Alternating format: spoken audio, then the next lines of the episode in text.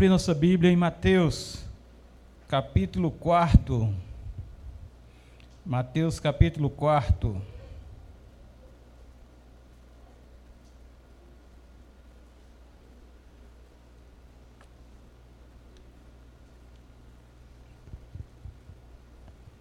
Vamos ler os versículos do 12 ao 17. Mateus capítulo 4, do 12 ao 17.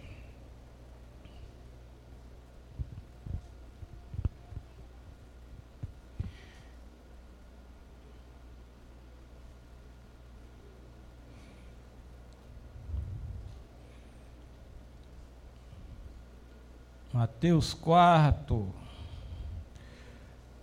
Diz a palavra de Deus assim: Ouvindo, porém, Jesus que João fora preso, retirou-se para a Galiléia e, deixando Nazaré, foi morar em Cafarnaum, situada à beira-mar nos confins de Zebulon e Naphtali para que se cumprisse o que fora dito por intermédio do profeta Isaías: terra de Zebulon, terra de Naphtali, caminho do mar, além do Jordão, Galileia dos gentios.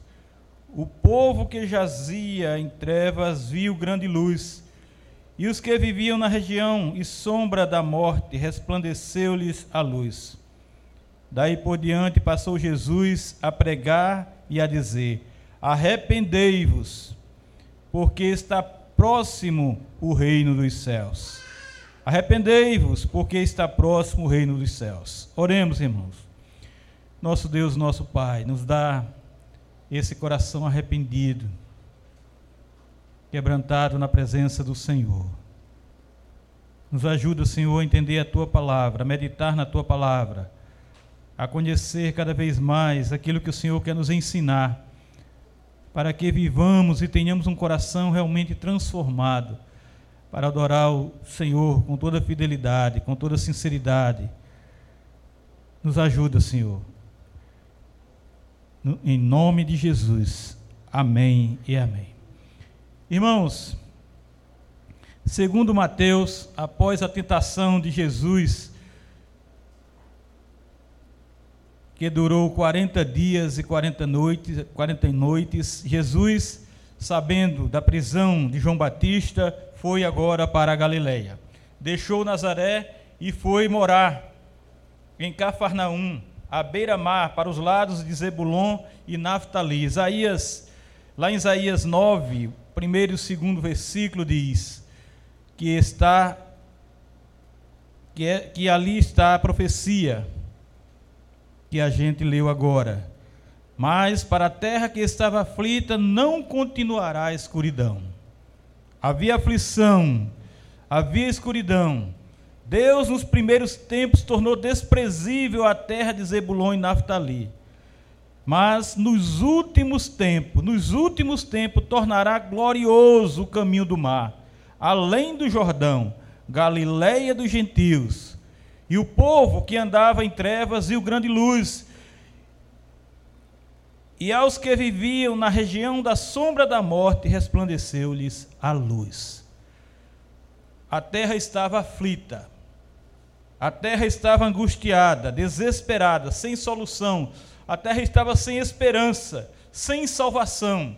Todos viviam jogados à sua própria sorte, fazendo o que bem entendia, fazendo o que achava que era certo, fazendo o que lhe dava na teia, como se diz aí. O povo andava em trevas, estava plenamente perdido, não tinha perspectiva de vida, de vida eterna, de solução para a sua vida, pois o seu pecado os consumia.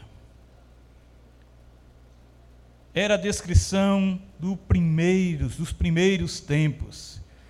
E aquela região Deus tornou desprezível, detestável, abominável, por causa exatamente dessa situação, por causa da vida daquele povo, por causa do que eles praticavam, o testemunho que eles estavam dando. Mas na sua graça e misericórdia, nos últimos tempos, no tempo da presença de Cristo Jesus, a terra desprezível se tornaria agora gloriosa. Na profecia de Isaías, a glória do Senhor se manifestaria no caminho do mar, além do Jordão, na Galiléia dos gentios. Isaías então profetizou isso no tempo presente, quando diz: O povo que andava, andava em trevas, agora viu, viu grande luz, e aos que viviam na região da sombra da morte, resplandeceu-lhes a luz, porque Jesus estava presente, porque Jesus havia chegado, porque agora a glória de Deus estava se revelando no meio daquele povo. O povo que estava morrendo nas trevas do pecado viu resplandecer a luz, a luz da sua salvação, a luz da solução, a luz que eles tanto precisavam por viver todo aquele tempo na escuridão, nas trevas do pecado. Para aqueles que estavam perdidos nas veredas das regiões das sombras da morte, brilhou a imensidão da luz. Que luz, irmãos! Que luz era realmente esta que flamejaria na terra de Zebulon e de Naftali? E aqui no texto que nós lemos, está dizendo que estava acontecendo isso, essa profecia estava acontecendo agora, naquele momento, era real. Quando nós começamos a ler João, Está lá escrito: no princípio era o Verbo, e o Verbo estava com Deus, e o Verbo era Deus. Jesus, Jesus é o Verbo da vida. Jesus é a palavra verdadeira do Senhor que veio trazer vida a esse mundo. E continua dizendo: Ele estava no princípio com Deus. Jesus estava com o Pai na criação do mundo. Ele estava no princípio com Deus. Todas as coisas foram feitas por Ele, e sem Ele nada do que foi feito se fez. Então Ele é. Jesus é o Criador de todas as coisas, juntamente com o Pai. Jesus é o Criador. Todas as coisas foram feitas por Ele, e sem Ele nada do que foi feito se fez.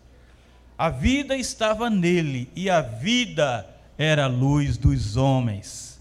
Jesus é a vida. Jesus é vida eterna, Jesus é vida abundante, Jesus é a, a, luz que ilumina todo aquele que está perdido nas trevas e se volta agora para Ele. Jesus é a luz, a verdadeira luz. Sem Jesus não há iluminação. E ele continua dizendo que a luz resplandece nas trevas e as trevas não prevaleceram contra ela. Jesus é a luz, mas é a divina luz que ilumina o espírito morto nas trevas do pecado. O mundo estava, aquele mundo que Jesus estava indo morar, estava perdido em trevas. Aquele mundo estava na escuridão. Aquele mundo não tinha luz, mas a luz chegou. A luz estava chegando ali, estava resplandecendo ali. A luz divina que ilumina os mortos, em trevas.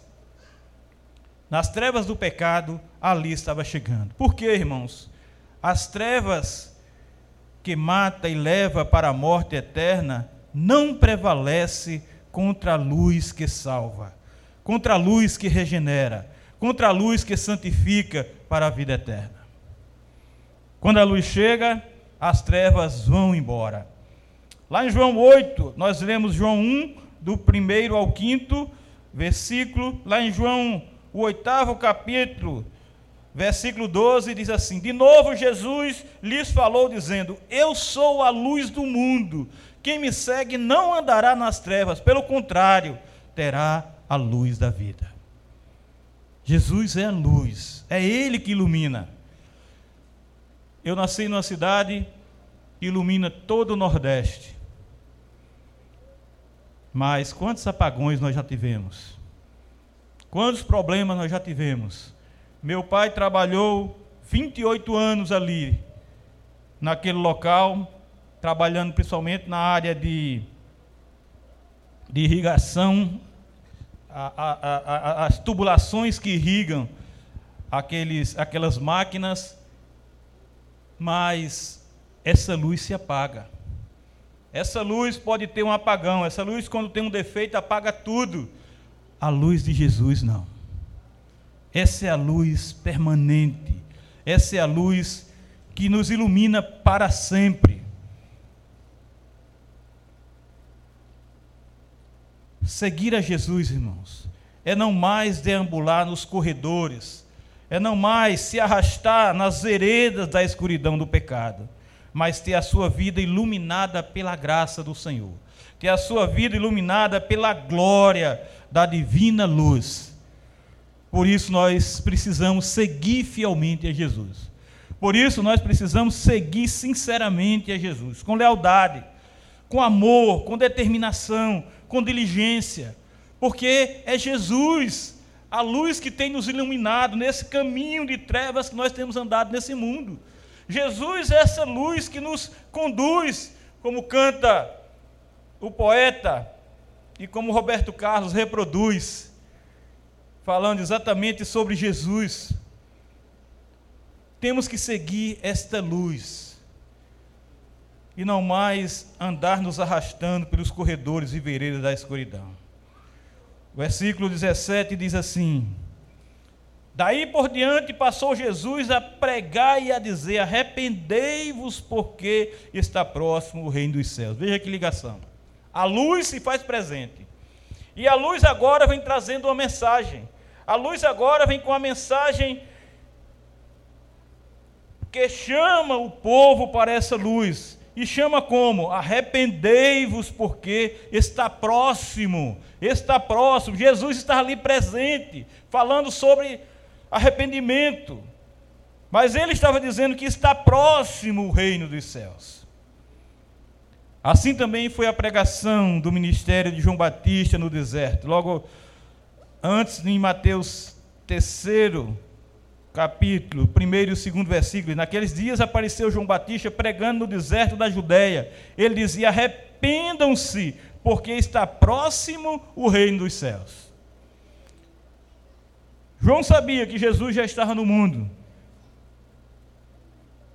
E ele disse: Está próximo o reino dos céus. Arrependei-vos, era a ordem de Jesus.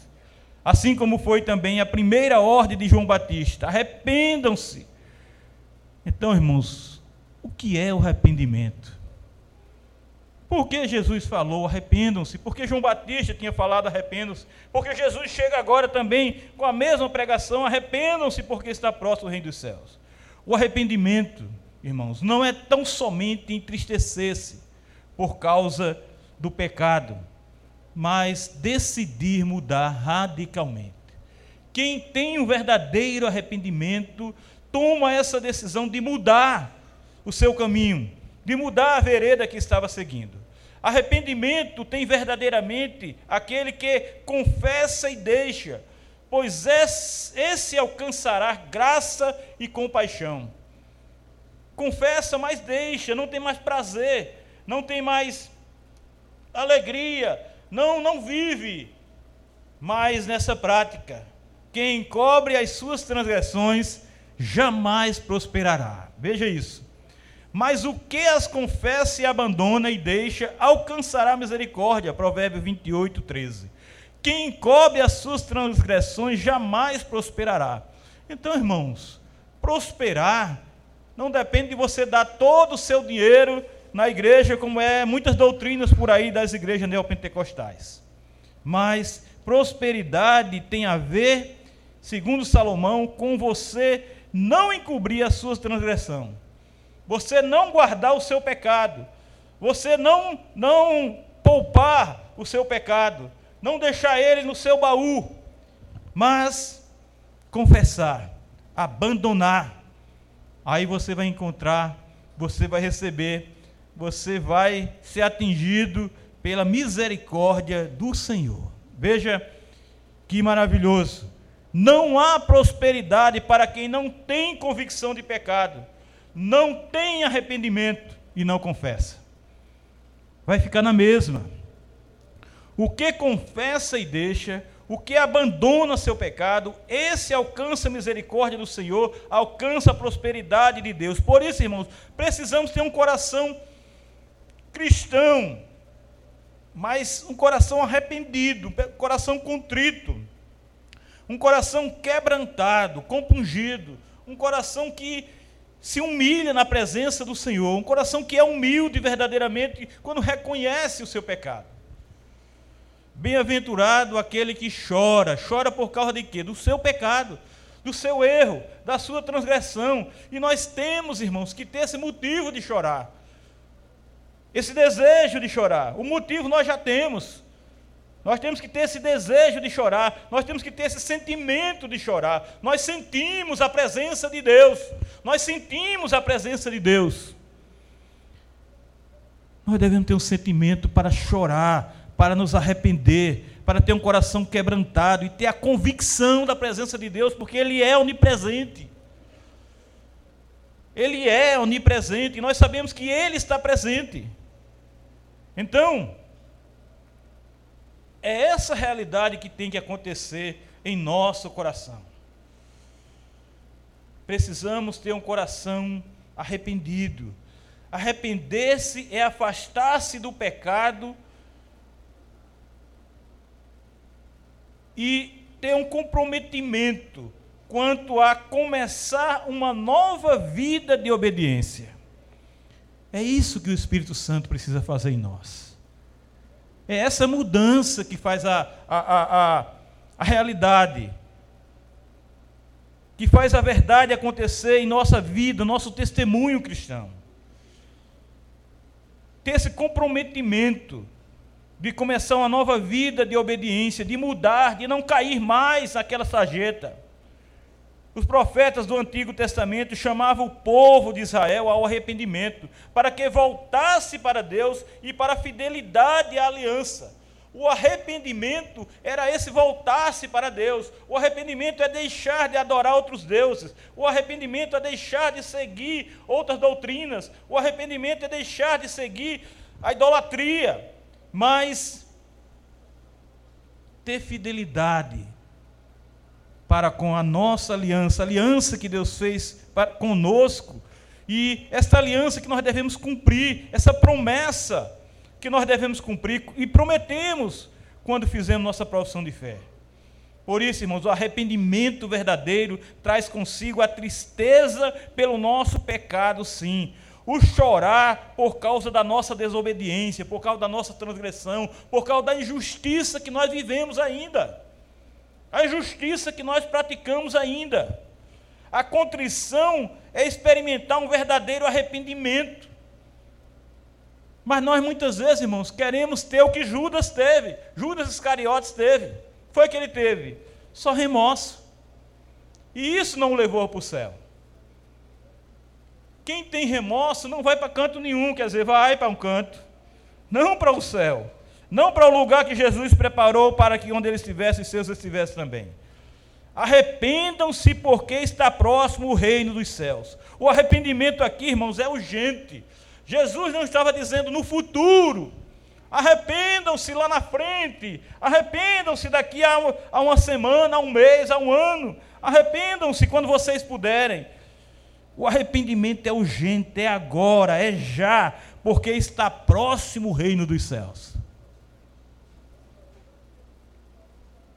O reino dos céus é a demonstração do poder de Deus Salvador para a redenção do seu povo e a redenção dos seus cidadãos. Jesus declarou que o tempo de espera havia terminado e que o próprio rei havia entrado em cena. Quando Jesus estava dizendo que está próximo, ele estava ali. Quando Jesus estava dizendo que o reino dos céus estava próximo, o rei que estava dizendo isso, presente. O reino dos céus já chegou.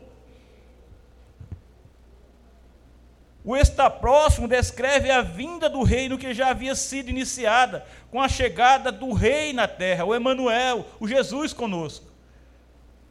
O reino dos céus havia chegado, sim, mas ainda parcialmente, pois aguardava a sua plenitude.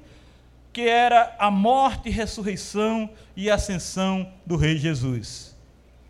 Com a sua morte e ressurreição e a difusão do Evangelho a todas as nações, as promessas de Deus para nós foram plenamente cumpridas.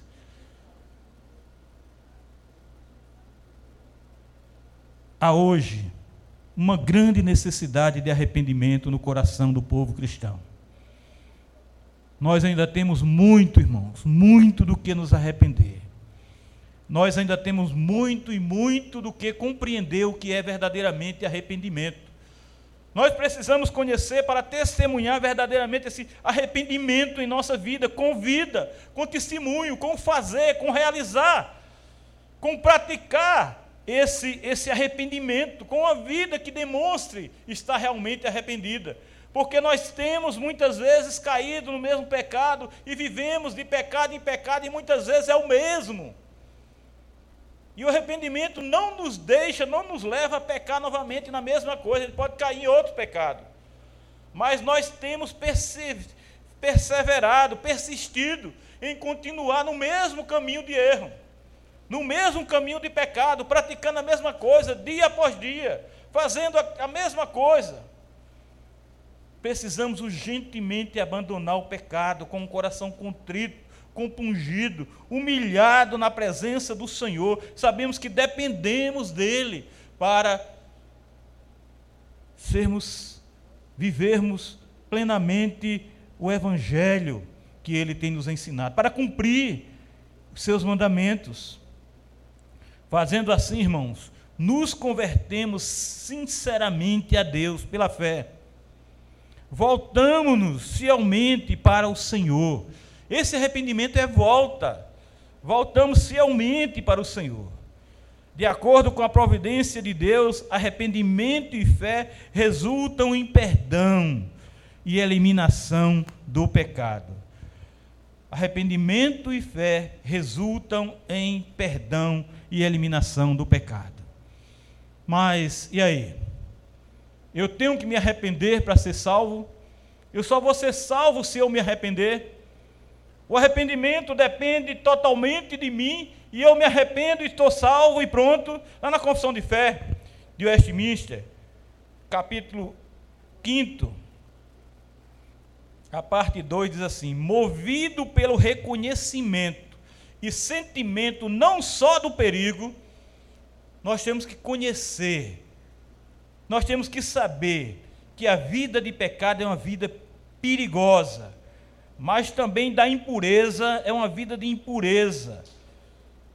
E odiosidade do pecado como contrário à santa natureza e justa lei de Deus. Nós, quem vive deliberadamente no pecado, vive na ira do Senhor. E nós temos que ter esse sentimento de odiar o pecado porque é contrário à santa natureza e justa lei de Deus. Aprendendo a misericórdia divina manifestada em Cristo Jesus aos que são penitentes, o pecador, pelo arrependimento, de tal maneira sente e aborrece os seus pecados. É esse sentimento que nós temos que ter, irmãos. É, isso, é esse sentimento que nós temos que pedir ao Espírito Santo de Deus que nos dê aprendendo a misericórdia divina manifestada em Cristo aos que são penitentes, o pecador, pelo arrependimento de tal maneira, sente e aborrece os seus pecados. Nós temos que aborrecer os nossos pecados, que deixando-os se volta para Deus. Então, se você deixa o seu pecado, você vai ter condição de voltar para Deus tensionando e procurando andar com Ele em todos os caminhos dos seus mandamentos.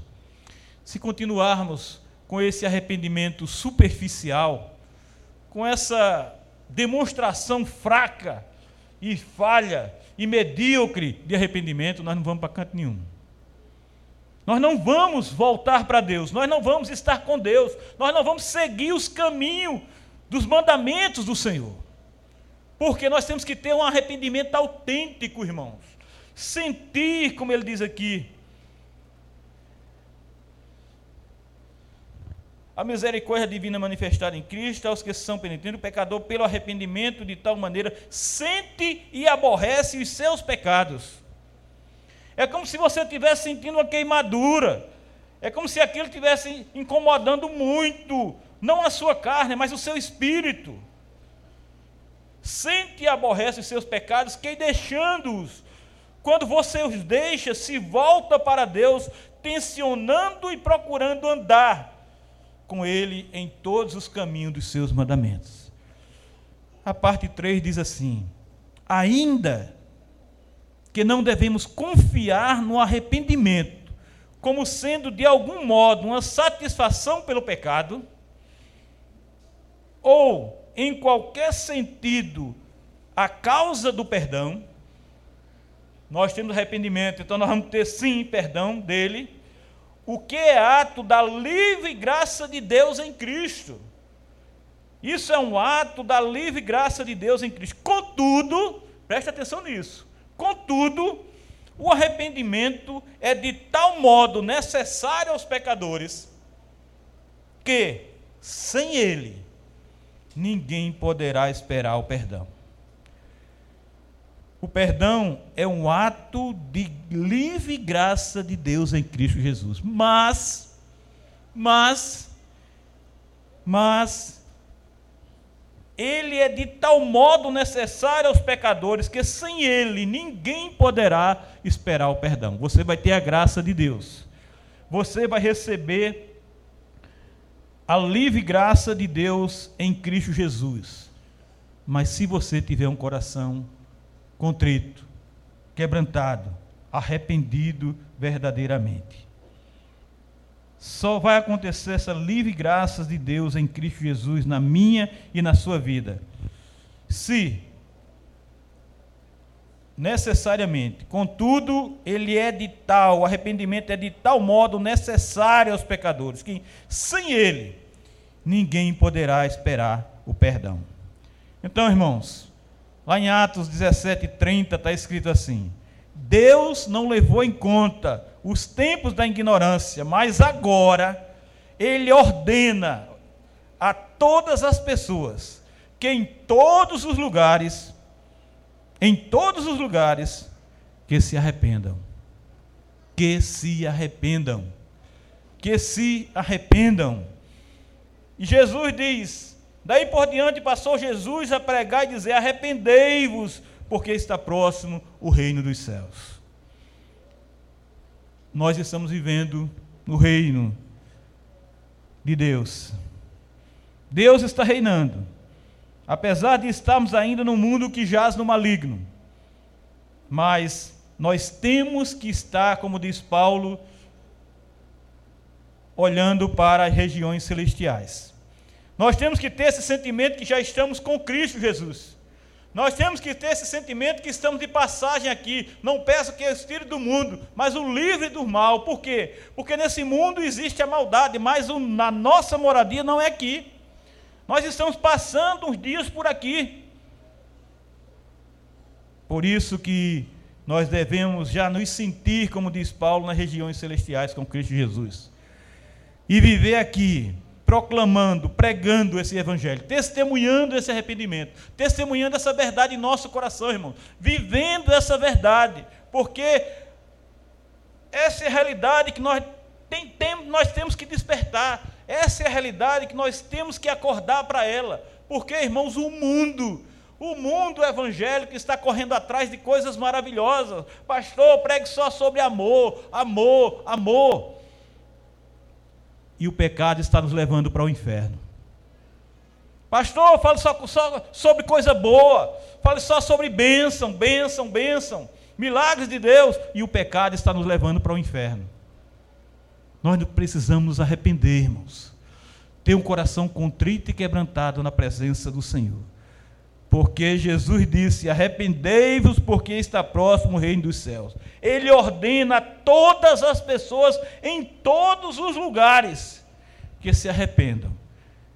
Que Deus aplique essa palavra em nosso coração e nos desperte, nos acorde para viver para a glória de Deus. Deus nos abençoe.